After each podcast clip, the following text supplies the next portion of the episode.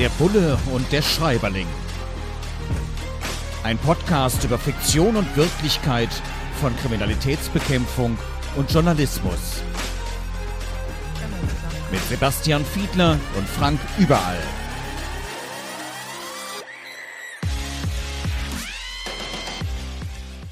Herzlich willkommen zu einer neuen Ausgabe von Der Bulle und der Schreiberling. Und diesmal kümmern wir uns um Max Bento, das Bernsteinkind, ein Kriminalroman erschienen im Goldmann Verlag. Und da geht es um Morde und die Leichen sind ja besonders aufwendig inszeniert und es ist ziemlich spannend, da den Ermittelnden zuzuschauen oder zuzulesen, äh, wie sie denn diesen Fall lösen. Wir gucken jetzt mal wieder danach, wie realitätsnah sind denn Schilderungen in diesem Buch, insbesondere natürlich was Kriminalistik und was Journalismus angeht, aber eben nicht nur. Ich darf begrüßen unseren Bullen hier im Podcast, ähm, Sebastian Fiedler, herzlich willkommen.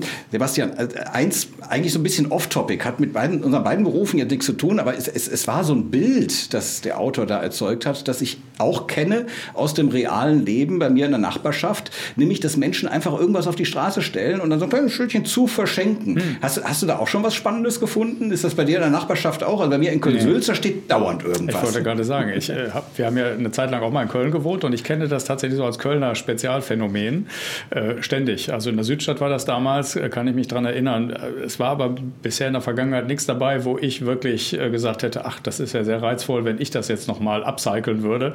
Das war nicht der Fall. Aber ich finde es eigentlich so unter Nachhaltigkeitsgesichtspunkten doch irgendwie eine ganz, ganz coole Idee. Ja, ich habe ich hab ja. wieder schon mal was gefunden. Also insofern, Ach, also, ja, das, gut, kommen wir jetzt auf die konkreten Stellen hier aus dem Buch, auf das, was beschrieben wird. Eine äh, kriminalistische Methode sozusagen wird beschrieben, die wir, glaube ich, sogar aus der Schule noch kennen. Nämlich, wenn jemand auf einem Blog geschrieben hat, ja, dann macht er den Zettel ab und denkt sich so, jetzt ist der Zettel ja weg, jetzt weiß kein Mensch mehr, was ich da geschrieben habe. Und dann geht man einfach mit einem Bleistift mhm. hin und ähm, kann dann letzten Endes doch, weil das durchgedrückt ist, nochmal sehen, was da geschrieben wurde. Ist, ist das was, was in der Kriminalistik tatsächlich vorkommt oder ist das zu einfach? Ist das einfach so ein Hirngespenst von AutorInnen und JournalistInnen? Das kommt tatsächlich vor. Ich kann mich sogar selber erinnern an solche Situationen, die wir tatsächlich hatten. Es gibt ja manchmal so Situationen, dass du irgendwie Vorstandsprotokolle hast und da gab es Notizen vorher oder es gab auch tatsächlich schon Durchsuchungen, wo wir solche Zettel mitgenommen haben, wo man sogar mit bloßem Auge schon erkennen kann, dass da irgendwas durchgedrückt gewesen ist. Aber das mit dem Bleistift, das würde man jetzt doch etwas professioneller machen, denn es gibt Dienststellen, bei den Landeskriminalämtern. Da sitzen Menschen, die sich, die so Schriftsachverständige sind. Die können also unter anderem genau den Schwung äh, einer, einer Schrift erkennen, können erkennen, ob derjenige, der das geschrieben hat, auch derselbe war, der das geschrieben hat. Und dort gibt es entsprechende Gerätschaften, die ganz doll vergrößern können und sichtbar machen können, äh, um was für ein Schriftzug es sich da gehandelt hat. Und das Wobei, kann trotz Digitalisierung doch immer doch noch mal interessant sein. Bei meiner krackeligen Schrift, also ich möchte gar nicht... Meinst, dass kann eh keiner lesen. Ja. Erstens das und zweitens möchte ich nicht, dass irgendein Graphologe da irgendwas reininterpretiert. Also ah, das wäre, glaube ich, ganz, ganz Vorsicht, furchtbar. bevor das im Raum stehen bleibt. Graphologe, da sind die ganz allergisch, äh, die Schriftsachverständigen. Das sind die, die behaupten, man könnte auf den Charakter schließen. Ja, ja, das, das ist was anderes sozusagen. Diejenigen, die können okay. nur sagen, ob du derjenige gewesen bist, der das und das geschrieben hat. Das äh, beruhigt mich. Zumindest, dass nicht die Polizei da mir mit Graphologen auflauert. Auf keinen Fall. Ähm, jetzt gibt es zwischen unseren beiden Berufen ja manchmal mm, gewisse Interferenzen. Nicht alle Polizistinnen und Polizisten mögen Menschen aus der Medienszene. Und äh, das thematisiert Max Bento bzw. seine Hauptfigur auch ganz gut. Da heißt es ja, man hat eigentlich Angst vor jemandem von der Boulevardpresse. Ein Polizist kriegt sogar Magenkrämpfe, weil er ihn sieht, weil ähm, er regelmäßig als Vollidiot dargestellt würde in den entsprechenden Artikeln. Hat es bei dir auch immer mal wieder so Menschen gegeben, wo du sagst, oh nee, um Gottes Willen, also wenn der jetzt daran recherchiert, ähm, was ja auch bei der Kripo-Gewerkschaft unterwegs, mhm. muss es Interviews geben. hast du manchmal so Figuren, ich will jetzt keine Namen hören, aber gab es Figuren, obwohl eigentlich, als, als Journalist fände ich das natürlich spannend, aber äh, wir wollen ja keine Verleumdungsklagen hier produzieren. Ja. Aber gab es so Menschen, wo du gesagt hast, ach nee, nicht der oder Na klar. die? Na klar, bis heute. und ich habe tatsächlich auch solche Magenkrämpfe direkt, wenn ich an so einen Typen äh, denke, der bei der Bildzeitung mal ausgestiegen ist. Da brauche ich auch gar keinen Namen nennen. Der ist ja jetzt auch schon wieder unterwegs, ja. Und äh, ich finde, da kann man ja so live die Radikalisierung Kriminalisierungsphänomene so wirklich am lebenden Objekt verfolgen, finde ich bei dem. Und das, das sind so Leute, bei denen ich in der Vergangenheit schon keine guten Gefühle hatte und dann auch in meiner Rolle als Gewerkschaftsvorsitzender zugesehen habe, dass ich mit denen dann auch nichts zu tun hatte. Also ich kann ja dann zumindest, wenn ich gefragt werde, selber entscheiden, ob ich denen ein Interview gebe oder nicht. Und bei denen ich auch heute auf größtmöglichste Distanz gehe. Aber ich würde deswegen nicht sagen, dass alle Polizisten jetzt da irgendwie Schwierigkeiten haben, sondern ich glaube, das ist eher so ein bisschen individuell geprägt und hängt ein bisschen vom Format, aber auch von dem oder derjenigen Journalistin ab. Ich glaube, nichts anderes meint Max Bento auch. Und äh, ja, ganz ehrlich, in jedem Beruf gibt es schwarze Schafe oder Schäfinnen. Äh, natürlich, das gehört auch dazu. Aber ähm, letzten Endes machen wir beide einen wichtigen Beruf. Ähm, auch noch mal was aus der Kriminalistik. Äh, wir sehen das auch ständig irgendwo, weiß ich nicht, im Tatort, in Kriminalfilmen, im Fernsehen, im Kino. Und wir lesen es in Büchern. Nämlich, dass es Situationen gibt, wo man eigentlich jetzt einen Durchsuchungsbeschluss bräuchte. Also ich darf jetzt nicht heute Abend einfach bei euch in die Wohnung kommen. Also ich dürfte es wahrscheinlich schon, weil wir uns kennen, aber letzten Endes darf ich nicht einfach irgendwo eindringen. Also ich schon mal sowieso nicht, aber der mhm. Polizistin, Polizist im Einsatz auch nicht. Es sei denn, es ist Gefahr im Verzug. Äh, was natürlich immer eine ganz schwierige Beurteilung vor Ort ist, wenn Gefahr im Verzug mhm. ist. Man sieht da manchmal diese Tricks, dass dann irgendwie äh, eine Scheibe eingeschlagen wird. Oh, da ist eine Scheibe kaputt. Äh, so macht ihr es wahrscheinlich nicht, aber dieses, dieses Definieren von Gefahr im Verzug, ihr seid ja jetzt nicht alle irgendwie Staatsanwälte und, und, und habt komplett die juristische Ausbildung. Ja, ihr habt eine ordentliche Grundbildung dafür, aber das immer abzuwägen, war, war das in deinem Berufsleben immer einfach? Ja und nein, weil ich schon sagen würde, dass gerade Kriminalbeamtinnen und Kriminalbeamte in diesem Segment der Rechtswissenschaft sich teilweise besser auskennen als Menschen, die ein voll juristisches Studium gemacht haben, aber Mietrecht, äh, sich auf Mietrecht spezialisiert haben. Das waren nämlich so immer Begegnungen, die man teilweise hatte. Der Mietrechtsanwalt kommt und äh, will jetzt sozusagen strafrechtlich da irgendwie äh, was reißen. Das sind häufig die größten Konflikte, weil die Leute da nicht so gut sich auskannten. Ähm, aber in diesem Punkt, man kann das sehr vereinfacht in so, so erklären, dass man eigentlich die Überlegung anstellen muss, es gibt jetzt irgendwie tatsächlich eine Gefahrensituation, dass zum Beispiel Beweismittel sonst vernichtet würden, wenn ich da nicht äh, sofort jetzt reingehe, weil ich jetzt gerade erst von einer neuen Anschrift erfahren habe und weiß, da gibt es auf jeden Fall Beweismittel. Alles ist soweit ausermittelt. Aber ich habe jetzt keine Zeit mehr, nach allem, was ich so weiß, um jetzt noch einen Richter zu erreichen, also über die Staatsanwaltschaft, die mir einen Durchsuchungsbeschluss macht. So, das geht heutzutage vielleicht etwas schneller, aber es hängt, daran kannst du schon erkennen, der, von der Uhrzeit ab, es hängt vom Wochentag, also Stichwort Wochenende ab. Und wenn das nicht mehr möglich ist und ich aber auch nicht zuwarten kann darauf, dann ist das so ein Gradmesser dafür, dass man bei so strafrechtlichen Ermittlungen durchaus dann die Möglichkeit hat. Wenn, wenn in Brüssel dann beispielsweise ein Politiker mit einem Geldkoffer durch die Gegend läuft, ja. dann lässt man den nicht fröhlich ziehen, weil man den Richter nicht Idealerweise erreicht. nicht. Idealerweise nicht.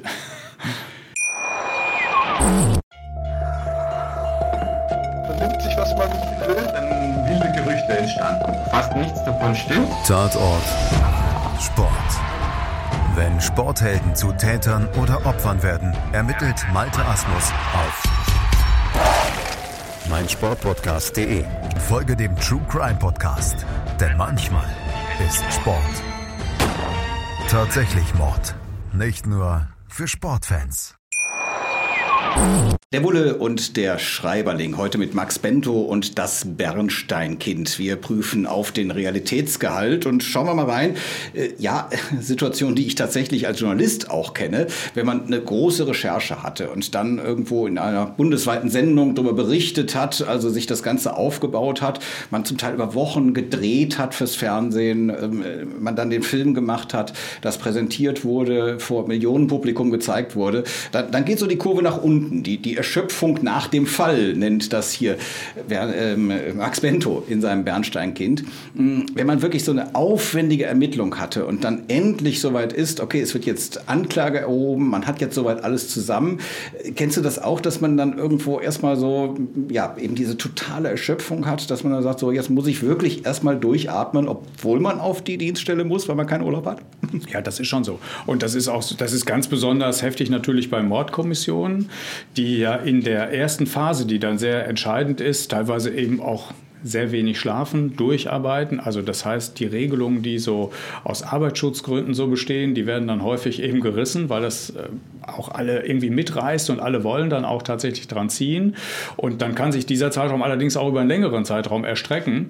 Und wenn dann so eine Phase eingetreten ist, wie du die gerade beschrieben hast, dann würde ich schon sagen, dann geht das so ein bisschen runter. Man versucht auch dann vielleicht, wenn sich die Gelegenheit gibt, ergibt, äh, auch Überstunden dann abzubauen. Oder, was auch natürlich dazu gehört, vielleicht auch sogar eine Party zu machen. Ich weiß gar nicht, äh, ist das, ist das in deinem Berufsstand auch so? Wenn du eine gute Recherche gemacht hast und die ist dann öffentlich, gibt es dann auch eine Journalistenparty? Äh, früher war mehr Lametta. Also äh, vor, vor, allem war früher mehr Grappa. Ich bin, ich bin über den WDR zum Grappa trinken gekommen. Ach, In der Tat haben wir dann häufig nach der letzten Sendung äh, uns nochmal gemeinsam eingefunden und äh, noch einen leckeren Grappa zusammengetrunken. Äh, hat aber extrem nachgelassen. Also insofern, ja, die Arbeitswelt hat sich da auch extrem verdichtet. Mhm. Jetzt spricht der Vorsitzende der Journalistengewerkschaft, nein, aber es ist wirklich, dafür bleibt weniger Raum. Wir sind früher auch gemeinsam zum Beispiel zu Afterwork-Partys gegangen, so als ganzes Studioteam. Das ist extrem viel weniger geworden. Ja. Mhm. Vielleicht noch eins, was, was ich recht interessant fand. Ähm, da heißt es Liebesverhältnisse am Arbeitsplatz. Das sei in äh, Mordkommissionen, in Morddezernaten immer problematisch. Und da würde dann in der Regel auch darauf geachtet, dass wenn sich so etwas ergibt, dass dann eine Person versetzt werden muss. Was dann für Autorinnen und Autoren natürlich eine ganz spannende Sache ist, wo man all diese Konflikte, diese inneren Konflikte dann auch schildern kann und so. Ja, ist hier auch ein Thema. Äh, ist das tatsächlich, sind, ist das sogar verboten in der gleichen Kommission, im Kommission Kommissariat Liebesbeziehungen einzugehen? Oder wie geht man auch damit um dann? Formal ist es sicher nicht verboten. Und ich muss schon sagen, mir fallen, während du erzählst, eine ganze Reihe von genau solchen. Von, von eigenen Erfahrungen von, Nicht von eigenen, okay, aber von, ich kenne sehr viele Leute, ja. bei denen das tatsächlich so gekommen ist. Und äh, sie äh, laufen sozusagen vor so einem inneren äh, Film gerade vor mir ab.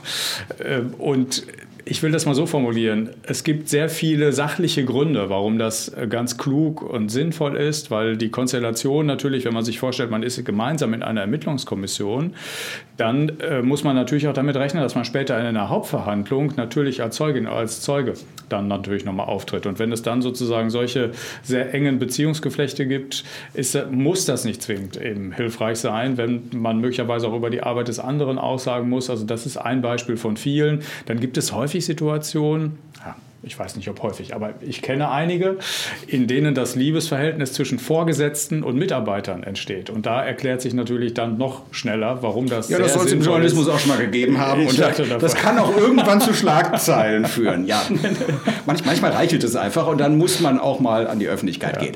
Ähm, noch eines, also ich, ich kenne das, wenn ich unterwegs bin und äh, selbst produziere. Wir machen mittlerweile unglaublich viel selber. Manchmal haben wir noch ein Kamerateam dabei, aber auch fürs Fernsehen drehen wir oft selbst, machen auch sogenannte O-Töne, also diese kurzen Statements, also Interviews mit der Kamera. Und dann hat man hier das Mikrofon, muss die Kamera im Auge behalten und so. Also das ist, ist manchmal schon herausfordernd.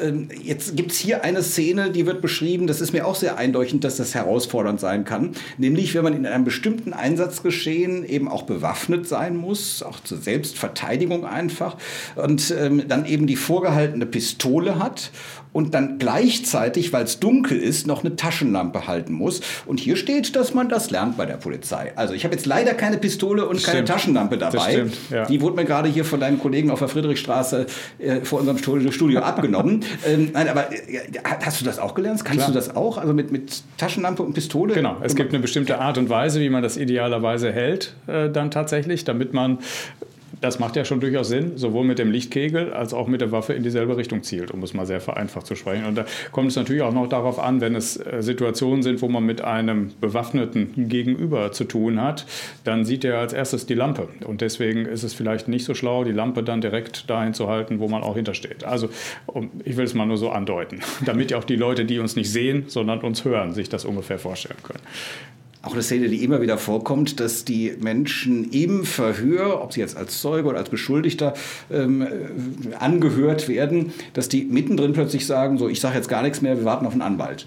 Mhm. Und dann warten die in solchen Büchern wirklich zum Teil unglaublich lange auf den Anwalt, weil der sitzt ja jetzt nicht beim Kaffee auf der Friedrichstraße und wartet darauf, dass ein Mandant kommt, sondern der muss dann erstmal in Gang gesetzt werden. Und äh, ist das wirklich Alltag? Ist das regelmäßig so, dass man dann wirklich erstmal unterbrechen muss? Und dann auf den Anwalt wartet? Ja, es ist sogar noch anders, sondern die, das Recht hat sich ja in dieser Zeit geändert, also in der Zeit, in der ich bei der Polizei äh, so unterwegs gewesen bin. Und inzwischen ähm, musst du eigentlich in solchen Situationen, kannst du eigentlich ohne Anwalt gar nicht anfangen. So kann man das vielleicht eher formulieren. Das heißt, ähm, man würde sich erstens angreifbar machen, äh, wenn es so wäre. Wenn jemand äh, schon erstmal spontan Äußerungen macht, ist das noch wieder eine andere Situation. Aber wenn es sich um eine richtig formale äh, Vernehmung im rechtlichen Sinne handelt, dann hat derjenige das Recht, natürlich direkt einen Anwalt zu bekommen, einen Verteidiger zu bekommen. Und dann legt man auch nicht los. Es gibt aber noch einen, noch einen entscheidenden zusätzlichen Punkt, den man dazu erklären muss, damit man das Bild sozusagen vollständig hat. Diese Vernehmungen, die laufen auch nicht mehr so einfach nur, dass sich einer an den Computer setzt, sondern die müssen dann mit Video und Ton aufgenommen werden. Ähnlich Damit wie bei uns. Also alles, ja, genau, so ziemlich genau wie bei, ich glaube sogar noch eine, nee, genau. Man könnte auch eine also Show ausmachen, vielleicht einen neuen genau. Kibon-Kanal, wo wir dann einfach. Äh, ja, also es gibt tatsächlich mobile Koffer, die man dann auch noch mitnehmen kann. Und eine Kamera würde sozusagen oben unter der Decke hängen und würde uns beide aufnehmen. Eine wäre auf dich gerichtet, eine wäre auf mich gerichtet. Und dann würden die. Die haben natürlich keine so schöne Ton- und Bildqualität wie wir hier. Die schneiden das dann auch nicht so schön zusammen. wie das Team von Kibon, das, das hier immer einen guten Job macht. Genau. genau. Also das gehört noch mit zur Vollständigkeit dazu. Daran erkennst du schon, einfach mal eben so irgendwie loslegen mit einer Vernehmung ist nicht mehr so State of the Art. Ja, für die, die uns übrigens im Audio noch zuhören, das Ganze läuft auf kivon.com, auch als Videoformat. Also das, deswegen hier diese ja. Witze eben über das Video. Hier stelle ich die Fragen. Ist ein Zitat aus diesem Buch und zwar von einem Polizisten. Hast, hast du das schon mal gesagt? Ja. Also in einem Verhör dann auch wirklich, äh, ich stelle hier die Fragen. Ja, ja das habe ich, das hab ich, ja, das hab ich tatsächlich, ja. Ich kann mich noch daran erinnern, habe ich tatsächlich gesagt. Ich habe es aber sogar, das ist der lustige Teil, später jetzt auch noch gesagt. Ich habe es in meinem Wahlkampf äh, schon mal gesagt, bei einer äh, Veranstaltung, die ich mit Sigmar Gabriel zusammen hatte und habe gesagt, das Veranstaltungsformat heißt jetzt Fiedler will's wissen und ich äh, denke an meinen alten Beruf, ich stelle jetzt hier heute mal die Fragen. Ja, es okay. war ein großer Lacher. Das darf man jetzt nicht verwechseln. Das war also jetzt im nein, alten Beruf, hast du das gesagt, aber Sigmar Gabriel hast du nicht im alten Beruf. Nein, also nicht nein, als Kriminalpolizist entsprechend als Beschuldigten, sondern du hast ihn als Befragten in Exakt. deinem. Okay, na, man muss da immer ein bisschen Ordnung Exakt. reinbringen, es damit keine Missverständnisse das, um das klarzustellen. genau. Herzlichen Dank für die heutige Folge von Bulle und Schreiberling hier bei Kivon und äh, auch als Audiopodcast. In 14 Tagen sind wir wieder da. Gerne wieder einschalten. Danke für die Aufmerksamkeit. Der Bulle und der Schreiberling. Ein Podcast über Fiktion und Wirklichkeit von Kriminalitätsbekämpfung und Journalismus. Mit Sebastian Fiedler und Frank Überall.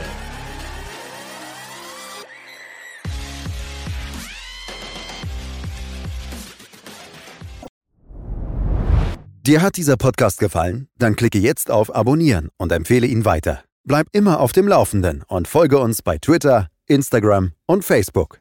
Mehr Podcasts findest du auf meinpodcast.de.